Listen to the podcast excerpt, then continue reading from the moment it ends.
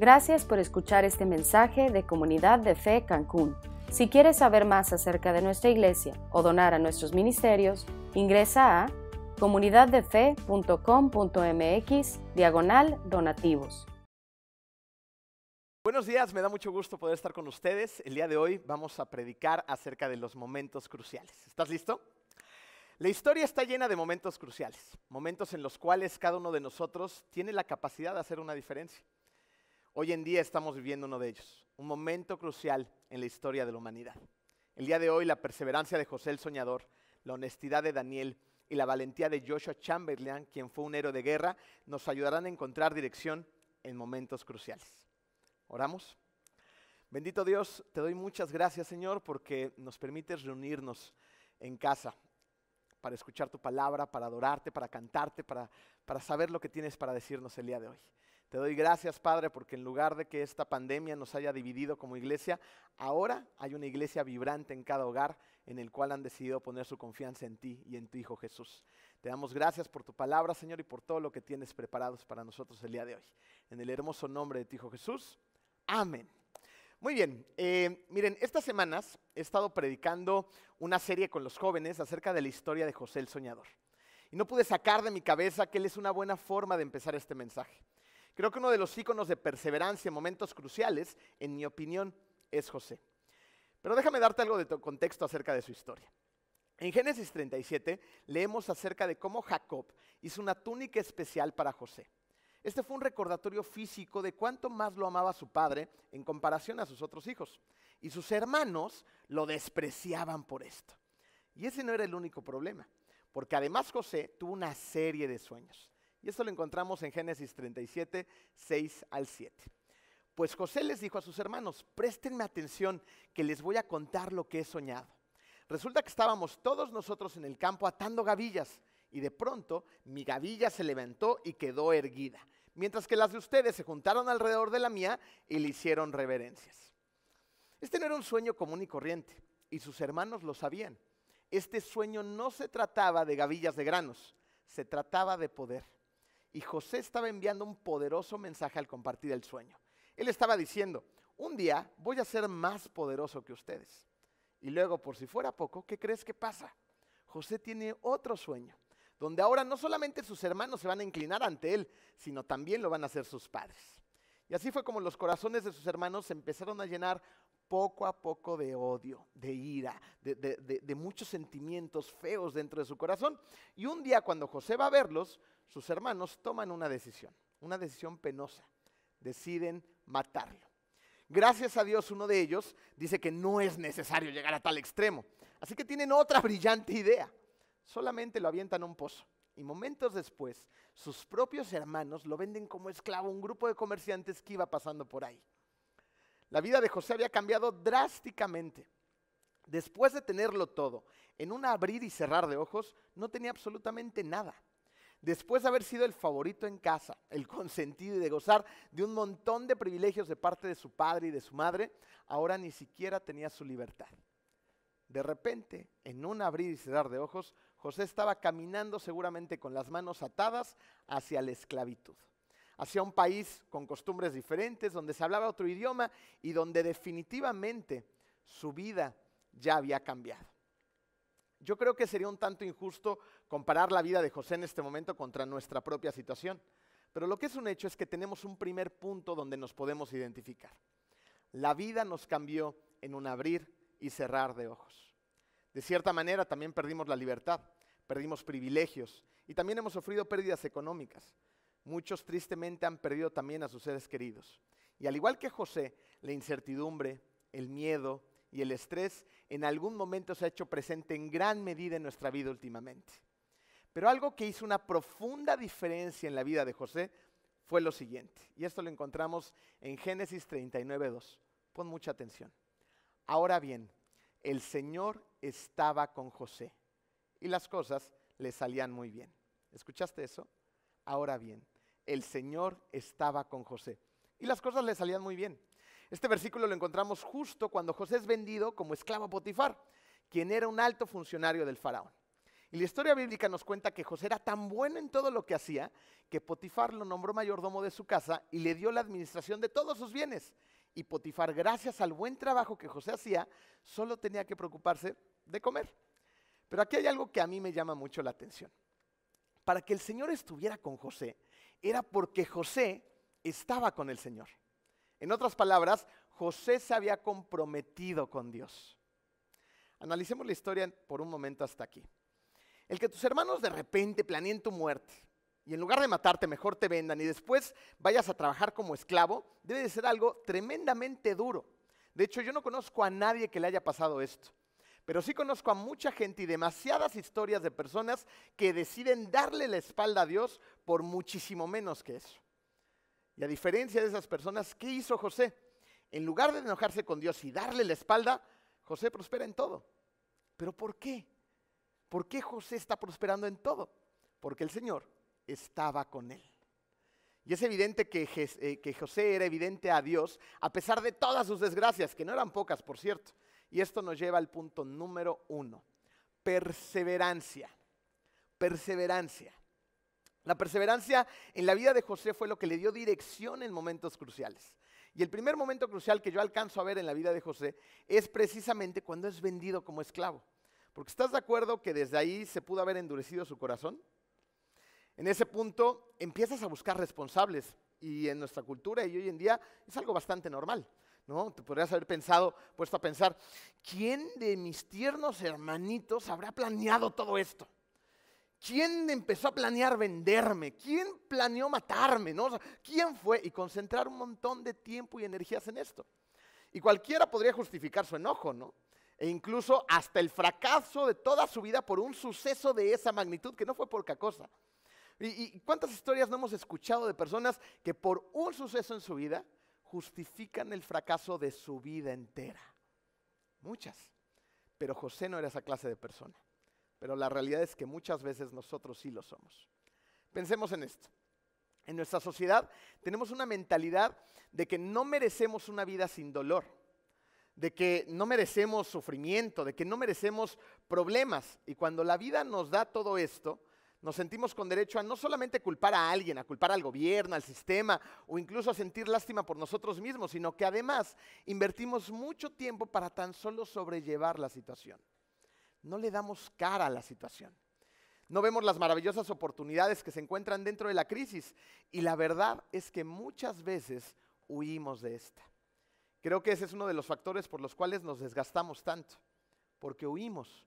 Huimos de los problemas porque nos estresan, nos desgastan y creemos que si huimos nos van a estresar menos y nos van a desgastar menos. Y es todo lo contrario, porque entre más huyamos de los problemas y las situaciones, más nos desgastamos y más nos estresamos. ¿Y sabes qué pasa después? Después no nos quedan fuerzas ni ganas para servir a los demás. Yo no sé si a ti te ha pasado algo así, pero cuando yo estoy huyendo o evitando alguna persona o alguna situación, me pasa exactamente eso. Me empiezo a desgastar porque invierto mucho tiempo pensando en eso, muchas noches sin dormir, muchas noches inquieto y siento literalmente que me empiezo a consumir por dentro. Eh, miren, hace algún tiempo mi esposo y yo pasamos por una situación compleja. Yo llevaba meses pensando en la situación, esta situación constantemente llegaba a mi mente. Y yo había sacado mis propias conclusiones y llegado a una verdad que había inventado sin darme cuenta. A esta situación yo le puse efectos especiales. Y no solamente me conformé con los efectos especiales, eh, le puse un poquito de sal, un poquito de pimienta y luego hice algo bastante extraño. Eh, eh, ah, tomé ese producto extraño y lo metí a mi corazón. Y ahí lo empecé a hornear poco a poco. Y el resultado de la situación, ¿cuál fue? una verdad completamente adulterada. Y en una ocasión que yo no podía más, eh, decidí explicarle todo lo que sentía, todo lo que pensaba. Ese día lo hice con calma, no enojado, ni nada por el estilo, y lo hice con el corazón. En otras palabras, enfrenté el problema. ¿Y sabes cuál fue el resultado? El resultado fue que ella me aclaró las cosas y me di cuenta que había estado desperdiciando un montón de tiempo y energía en algo que yo me había inventado. Y esto le dio un giro increíble a nuestro matrimonio. No solamente se resolvió el problema, sino que después de darle cara a la situación, ¿sabes qué pasó en nuestro matrimonio? Nuestro matrimonio mejoró. Y en esto encuentro una semejanza con este encierro. pues ahora tenemos más tiempo y se nos da la oportunidad de ser perseverantes. Pero ojo, puedes ser perseverante para bien o para mal. Puedes estar invirtiendo tu tiempo y energía en desarrollar malos pensamientos y de paso malos hábitos, y puedes pasarte repartiendo culpas de la pandemia y de todas las consecuencias y de lo mal que está la situación económica, o bien puedes usar este tiempo para fortalecer tu relación con Dios. Puedes usar este tiempo para fortalecer tu intelecto, para aprender nuevas cosas. Puedes usar este tiempo para fortalecer tus emociones, para fortalecer tus relaciones en casa, e incluso hasta para fortalecer tu cuerpo. José, a juzgar por sus resultados, utilizó los momentos cruciales precisamente para fortalecerse. Y fortaleció su relación con Dios a un punto que cuando fue acosado por la esposa de Potifar, se mantuvo firme. Escucha lo que le dice esta mujer acosadora a José. Esto lo encontramos en Génesis 39.9. ¿no? Ahí va la mujer acosadora. Y José responde esto. En esta casa no hay nadie más importante que yo. José se refiere a él mismo. Mi patrón no me ha negado nada, excepto meterme con usted, que es su esposa. ¿Cómo podría yo cometer tal maldad y pecar así contra mi Dios? ¿Te, das cuenta lo que está pasando en ese momento? Es interesantísimo porque una vez más José está perseverando. Ahora está perseverando en no pecar contra Dios. Y al perseverar en no pecar contra Dios, él hace lo correcto ante los ojos de Dios y ante los ojos de su jefe. ¿no? Mi jefe me dijo que no hiciera esto, pero estoy honrando a Dios, por lo tanto me es fácil honrar a mi jefe. Y de paso no está pensando solamente en él mismo, porque hay, algunas eh, eh, eh, conclusiones a las que se pueden llegar de que la esposa de Potifar era una mujer muy bella, ¿no? Y lo estaba acosando. Al final de cuentas, pues José la pudo haber tomado y listo, no decimos nada, todo lo mantenemos en secreto y pienso en mí, en mi placer y en mi bienestar. Pero no hizo para nada, nada de eso.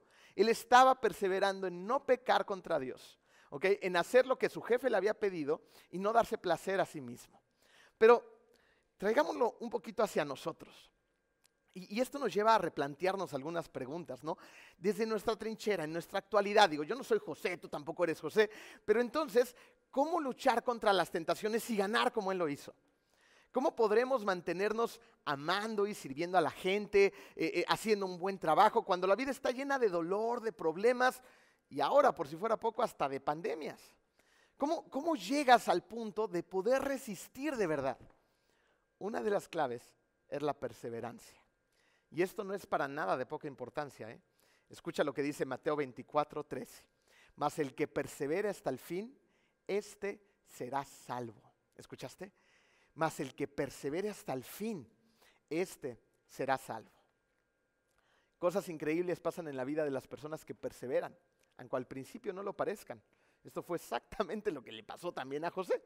Porque José después de actuado de, eh, esta forma, ¿no? Finalmente él dijo, no, yo no me voy a acostar contigo, no voy a hacer algo que peque contra Dios y contra mi jefe, adiós, ¿no? Y él pudo haber pensado algo que nosotros pensamos eh, constantemente. No, ay Dios, mira qué bueno soy. No pequé, resistí, ¿no? Y ahora seguramente me vas a recompensar, ¿no? ¿Y qué le pasa a José tan solo unos versículos después? Todo lo contrario. Potifar lo mete a la cárcel. Mete a la cárcel a José porque su mujer acosadora inventa que José la trató de violar. ¿Y qué hace José? Ahí va de nuevo en un momento crucial. Y en lugar de darle la espalda a Dios y reclamarle un montón de cosas, ahora también en la cárcel hace un excelente trabajo. Esto lo vemos en Génesis 39, 21 al 22. Pero Jehová estaba con José y le extendió su misericordia y le dio gracia en los ojos del jefe de la cárcel. Y el jefe de la cárcel entregó en mano de José el cuidado de todos los presos que había en aquella prisión. Y todo lo que se hacía ahí, él lo hacía. ¡Wow! ¿No? Ahora en la cárcel y lo vuelve a hacer José. ¿no? Sigue haciendo un buen trabajo. Miren, el mundo evidentemente está lleno de situaciones de circunstancias y de tentaciones que van a tratar de derribarnos una y otra vez. Y aun cuando hagamos lo que le agrada a Dios, es probable que no veamos su favor de inmediato. Pero ¿qué tenemos que hacer? Debemos resistir. Debemos estar firmes en el Señor sin cansarnos de hacer el bien. Debemos resistir y permanecer firmes en el Señor sin cansarnos de hacer el bien. Y lo irónico es que en todas estas luchas acerca de la perseverancia, ¿no? O sea, puedes sonar hasta cansado, ¿no? Pero, pero ¿sabes una cosa? No te cansas del todo porque no estás luchando con tus propias fuerzas, estás luchando con las fuerzas de Dios. Efesios 6:10 nos lo deja muy claro. Por último, fortalezcanse con el gran poder del Señor fortalezcanse con el gran poder del Señor. Así que cuando sientas que no puedes más, que no tienes más fuerzas, que esto es demasiado para ti, que, ya no puedes, saca fuerzas del poder de Dios. Y así las cosas que haces prosperarán. Génesis 39, 23 nos lo dice también. Como el Señor estaba con José y hacía prosperar todo lo que él hacía. El Señor estaba con José. Por eso tenía éxito donde quiera que él estaba, aún en sus peores momentos. Aún en nuestros peores momentos, también nosotros podemos tener éxito. El poder de Dios, al igual que para José, también está disponible para nosotros. Y si perseveramos en nuestra relación con Dios y hacemos nuestra parte, vivirás cualquier momento complicado en tu vida de una manera completamente diferente. Te garantizo que los problemas no van a terminar ni aunque la vacuna contra el COVID aparezca y nuestra vida regrese a una nueva normalidad. Porque en nuestra vida habrá todo tipo de momentos cruciales donde tu fe tendrá la oportunidad de verse fortalecida por medio de la perseverancia. Pero no será solo la perseverancia la que nos definirá en momentos cruciales. Esto nos lleva al siguiente punto, honestidad. La honestidad es un valor que va a dar sus frutos. Y yo estoy seguro que Dios se deleite en hijos honestos. Sin embargo, es un valor que hoy en día se encuentra disminuido. Y es increíble lo que la falta de honestidad le puede hacer a un país, a una familia o a una persona. Tristemente, el mundo entero batalla con esto, pero México, nuestro país, parece que lucha por ser uno de los más deshonestos, uno de los más corruptos. Existe un ranking internacional de corrupción donde se mide precisamente el nivel de, corrupción de muchos países que están inscritos en esta lista. ¿Sabes qué lugar ocupamos? Ocupamos el lugar 138 de 180 países que están en esa lista, en ese ranking. Estamos a la par de Guinea, Irán y Líbano. Y estamos a tan solo 42 lugares, solamente 42 lugares para ser el país más corrupto de todo el mundo. Y bien podemos echarle la culpa al gobierno. No, es que el gobierno y los políticos son una bola de corruptos. No, la policía. no, no, quienes son los peores calificados en nivel de corrupción. Pero la realidad es que todos tenemos parte. ¿no? Y, hay algo muy importante. Los valores se aprenden en casa. Y, y en casa es donde nos enseñan a mentir o a no hacerlo. En casa se nos enseña a seguir a Jesús o a seguir cualquier otra cosa. Y un ejemplo maravilloso de honestidad es Daniel quien tiene sorprendentes similitudes con José. Miren, los dos prosperaron en tierras extranjeras después de interpretar lo que los sueños de los gobernantes significaban. Y también estos dos personajes se les dieron cargos súper importantes como resultado de su fidelidad a Dios. Y por cierto, en gran medida su fidelidad a Dios fue encausada desde casa. José por medio de sus padres y Daniel pertenecía a una familia noble del reino de Judá. Y cuando escuchamos el nombre de Daniel, casi de inmediato viene a nuestra mente, ¿qué historia? El foso de los leones, ¿no es así? Pero lo que lo llevó a estar en el foso de los leones nos da una increíble lección. Escuchen cómo va más o menos la historia. Darío en aquel entonces era el rey de Persia. Y a medida que su reino crecía, porque iba creciendo de una manera eh, impresionante y a pasos agigantados, tuvo que nombrar a 120 sátrapas. Estos 120 sátrapas eran algo así como los gobernadores de cada estado. ¿no? En cada estado necesitaba gobernadores que, por, medio de ellos pudiera gobernar a un territorio tan vasto y tan grande. y de esa manera podría gobernar al pueblo. Así que Darío también nombró a tres administradores para que supervisaran a los 120 sátrapas. ¿no? O sea, yo, yo, veo esto como que los sátrapas estaban a cargo de cada provincia, de cada estado. Y tres supervisores se repartieron esos 120 sátrapas y los supervisaban. ¿Ok? Y, y Daniel, ¿qué crees? Daniel era uno de esos tres administradores. Esto quiere decir que Daniel en ese momento ya tenía un puestazo pero él seguía destacando sobre los sátrapas, y no solamente sobre los sátrapas, sino también sobre los administradores. ¿Hasta qué punto? Hasta el punto que el rey decidió darle el liderazgo de todo el reino, o sea, estar por encima de los 120 sátrapas y de los otros administradores. Esto nos debe de llevar a hacernos algunas preguntas. imagínate esto. ¿Por qué Daniel tuvo tanto éxito? ¿Por qué resultó tener el favor del rey por encima de los demás? ¿Por qué subió tan rápido de puesto y ganó el respeto del rey? ¿Por qué Dios hacía que a Daniel le fuera tan bien? La clave está en algo que podemos pasar por alto. El favor de Dios para Daniel fue el resultado de una decisión que Daniel tomó en algún punto de su vida. Esta decisión lo llevó a él a tomar un hábito, y en un momento nos vamos a concentrar un poquito más en eso, ¿no? Pero un momento, una decisión, un hábito que cambió su historia. Pero mientras tanto, y para no variar, la gente a su alrededor estaba llena de envidia y de celos hacia Daniel. Y sucede lo siguiente en Daniel 6, versículo 4. Entonces los administradores y los sátrapas empezaron a buscar algún motivo para acusar a Daniel de malos manejos en los negocios del reino. Sin embargo, no encontraron de qué acusarlo, porque lejos de ser corrupto, negligente, Daniel era un hombre digno de confianza. Daniel era un hombre digno de confianza. Por eso concluyeron, nunca encontraremos nada de qué acusar a Daniel, a no ser algo relacionado con la ley de su Dios. Y, esto es genial, ¿sabes por qué? Porque aunque estaban tratando de encontrar algún motivo para acusarlo, no encontraron ni uno solo. Y esto tiene un porqué detrás. Porque Daniel era honesto. Daniel era un hombre digno de confianza. Era la clase de persona que todo líder quiere tener a su lado. Era alguien en quien se podía confiar. Alguien que sea honesto. Alguien que no sea corrupto. La honestidad nos ayuda a desarrollarnos en nuestra vida. Y eso es algo muy preciado. ¿Sabes por qué? Porque es escaso. Y Daniel contaba en gran medida con el favor del rey porque él era honesto. Y por eso los demás estaban celosos y querían terminar con la vida de Daniel.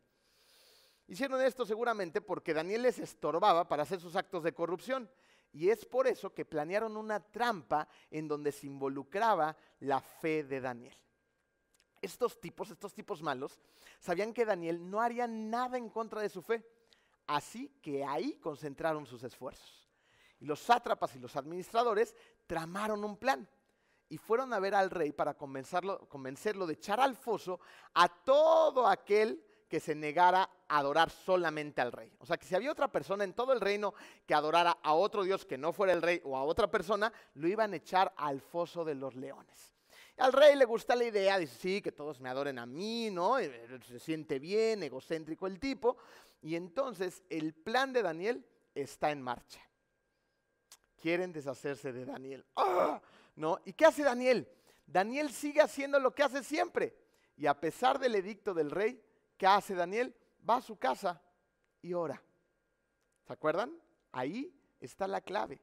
Había desarrollado un hábito, un buen hábito que da la oración, y él hace lo que venía haciendo desde mucho tiempo atrás. Va a su casa y ora. ¿El resultado cuál es? El que todos conocemos. Lo arrestaron por desobedecer y él sabía que iba a ser así. O sea, para él no fue, ay, yo no me enteré, no sabía que el rey había dicho esto. Él estaba consciente. Y sabía que iba a ser lanzado al, foso de los leones para ser devorado por ellos, pero aún así Daniel decidió serle fiel a Dios.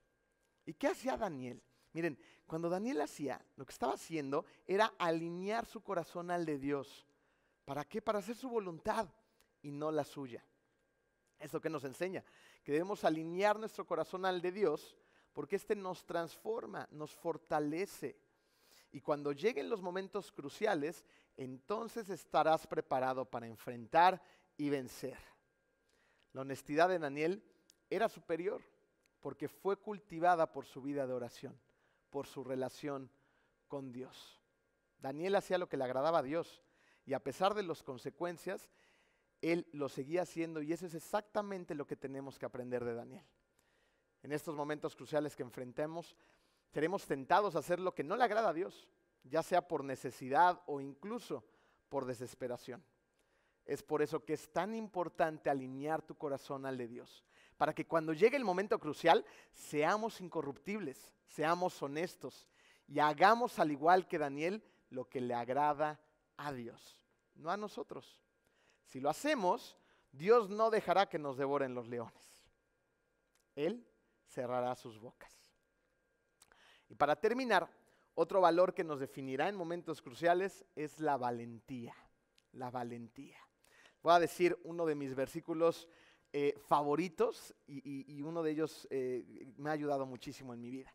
Este es Josué 1.9. Ya te lo he ordenado. Sé fuerte y valiente. No tengas miedo ni te desanimes, porque el Señor tu Dios te acompañará a donde quiera que vayas. Ya te lo he ordenado. Sé fuerte y valiente. Este versículo ha sido una fuente de inspiración para mi vida. Me he tomado de él en mis momentos cruciales y me ha dado la fuerza y la valentía que solamente te puede dar una palabra que está viva. Y la verdad es que es muy fácil hablar de valentía cuando todo va bien, pero habrá algún momento en el que tengas que ser valiente. Tal vez sea en esta pandemia. Tal vez en esta pandemia cuando tengas que ayudar a tus hijos en el homeschool. Los que tienen hijos saben a lo que me refiero, ¿no es así?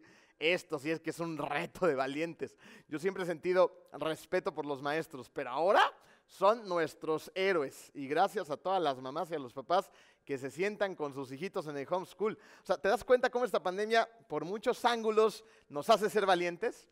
Darle clase a los niños es complicadísimo, pero, pero de alguna manera esto puede ser un tanto sencillo, porque cuando se junta el estrés de los niños en casa, de un negocio que se ha ido a pique, cuando el encierro nos empieza a desesperar eh, e incluso nos empieza a deprimir, te has quedado sin trabajo, la enfermedad y tristemente a veces la muerte golpean a tu puerta, necesitamos ser valientes. Y así fue precisamente para el héroe de guerra Joshua Chamberlain. Eh, resulta que Joshua era un simple estudiante de teología, era un maestro de oratoria también, pero un día su país entra en guerra y él responde al llamado. Y en julio de 1863, Joshua y su regimiento de tan solo 300 soldados era lo único que frenaba al ejército opositor. Joshua y estos 300 soldados resistían ferozmente, pero la diferencia en ese momento era abismal. Solo estaban en pie de los 300 soldados 80 y los demás soldados que lo acompañaban ya habían sido derribados por las balas enemigas. Cuando le dijeron a Joshua que solamente tenían una munición por cada uno de sus soldados y que los refuerzos no iban a llegar, Joshua en ese momento supo que tenía que hacer algo o estarían perdidos. El ejército enemigo en ese momento estaba preparando su formación de ataque y lo más sensato era que ellos se rindieran, ya que solamente eran 80 y no tenían ni balas ni refuerzos. Pero Joshua Chamberlain, al igual que José y que Daniel, no era un hombre que se rindiera. Así que sube una barricada en lo alto de esta colina, desenvaina su espada y con ella en lo alto grita, a la carga, a la carga. Y así sucedió una de las victorias más improbables en la historia militar. Tan solo 80 soldados de la Unión capturaron a 4.000 confederados en tan solo unos cuantos minutos. 80 contra 4.000. ¿Te das cuenta? Si Joshua Chamberlain no hubiera hecho esto, es posible que de hecho el curso de la guerra hubiera cambiado por completo y los resultados con ella también. Porque si los rebeldes hubieran ganado terreno y hubieran ganado esa posición, era una posición muy importante, pues estaba en las colinas y una posición estratégica, los rebeldes podían haberle dado la vuelta a la guerra y ganarla. Esto quiere decir que el valor de un hombre en un momento crucial cambió parte de la historia. El valor de un hombre en un momento crucial. Uno de los comentarios después de la guerra de Joshua Chamberlain fue el siguiente. Tuve dentro de mí la incapacidad de no hacer nada. Sabía que podía morir, pero también sabía que podía morir con una bala en la espalda. Y no hizo nada de esto, sino todo lo contrario. Hoy estamos viviendo un momento crucial en la historia. Y nada es igual a como lo conocíamos hace algunos meses, ¿estás de acuerdo? Muchas cosas han cambiado. Yo no sé si a ustedes les pasa, pero a mí al principio yo veía todo, todo raro, ¿no? Cuando la gente llegaba con las máscaras, los guantes, eh, eh, eh, y empezaban a tomar temperaturas en los supermercados, ¿no? O sea, como que, ¿y esto, esto cómo, no? y, de alguna manera a lo mejor te sentías un poco ansioso o sacado de onda o te daba un poquito de miedo, de angustia. Y nos estamos acostumbrando. Hoy es de lo más común que todo el mundo ande con sus máscaras en la calle, que en todos lados tomen la temperatura, que solamente dejen entrar una persona al supermercado por familia, que ya no ves a los niños en los supermercados, las plazas están cerradas. Nos hemos empezado a acostumbrar. La, la vida nos cambió, nos cambió por completo. Y es probable que nos enfrentemos a esta nueva realidad. ¿Qué tenemos que hacer? Hoy tenemos que dar pelea. Sin embargo, también existe la posibilidad de la incapacidad de no hacer nada. Así que debemos de ser conscientes que al, hacer, al no hacer nada, también estamos tomando una decisión. Es por eso que hoy debemos de tomar la decisión de ser valientes, de no rendirnos ante la incapacidad de no hacer nada. Y en lugar de eso, debemos de recordar lo que Dios nos ordena que tenemos que hacer sé fuerte y valiente. Así que sube a tu trinchera y cualquiera que éste sea, grita con fuerza a la carga, a la carga de tu matrimonio. Tienes que pelear por él. Sabemos lo estresante que es a veces estar en pareja tanto tiempo encerrados, pero ve a la carga y pelea por ese matrimonio que vale la pena. A la carga de una buena relación y educación de tus hijos. Pelea por ello edúcalos, haz devocionales con ellos, ora con ellos, juega con ellos, deja que encuentren una manera diferente de hacer familia, salte del sofá, apaga la televisión, ¿no? y construye casas, castillos, y crea ideas, crea sueños, léeles cosas. Edúcalos, ámalos, tienes una excelente oportunidad que nunca antes habíamos tenido. Vea la carga de tus finanzas. Sabemos que es complicadísimo en este momento, pues muchísima gente se ha quedado sin trabajo y en Cancún, créanos, es mucho más complicada la situación que en algunos otros lugares del mundo porque vivimos del turismo y el turismo no está, no hay turismo en Cancún. Mucha gente se ha quedado sin trabajo, muchas empresas se han cerrado, hoteles están en graves problemas económicos, pero sabes una cosa, eres creativo, eres inteligente, eres un hijo de Dios. Así que inventa, reinvéntate. Y puedes ir a la carga de tus finanzas y salir adelante. Dios está contigo. Pero sobre todo, sobre todas las cosas, ve a la carga de tu relación con Dios. Aquí es donde más esfuerzo debemos de concentrar. ¿Te acuerdas cuando antes decías, es que no tengo tiempo? Ahora lo tienes. Tienes todo el tiempo que necesitas para fortalecer tu relación con Dios. La historia tendrá memoria de lo que hicimos en esta pandemia, en este momento crucial en el que nos tocó vivir. Hazte estas tres preguntas. ¿Seremos perseverantes y a pesar de situaciones extremas, tendremos en lo más profundo de nuestro corazón la verdad de que Dios está con nosotros? Seremos honestos y aún en momentos cruciales pondremos a Dios en primer lugar haciendo lo correcto?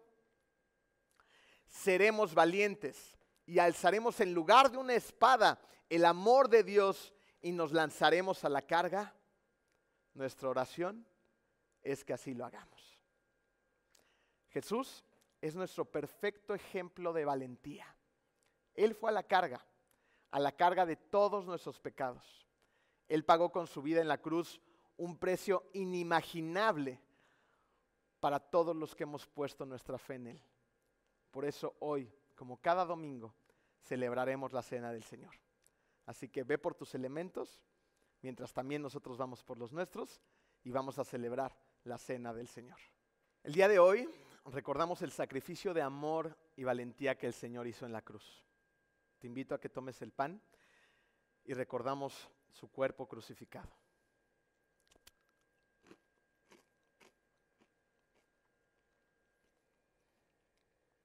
Y también tomamos el vino para recordar su sangre derramada para limpiar todos nuestros pecados. Vamos a tomar el vino.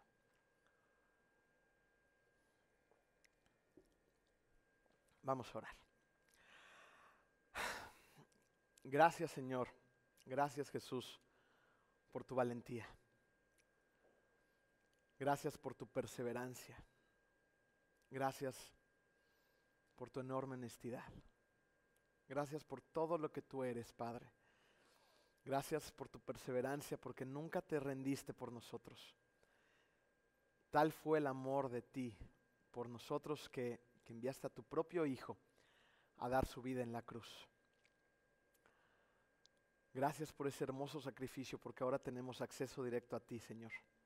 Te pedimos que nos dejes valorar y nos recuerdes constantemente lo que hizo Jesús en la cruz por nosotros al derramar su sangre hermosa y preciosa por cada uno de nosotros. Eres un Dios increíble y queremos que, que nos inspires, Padre, a seguir adelante, a seguir en la lucha, Padre, a ir a la batalla, ir a la carga a ser perseverantes, a ser honestos, Padre hermoso, y a parecernos cada vez un poquito más a tu Hijo Jesús.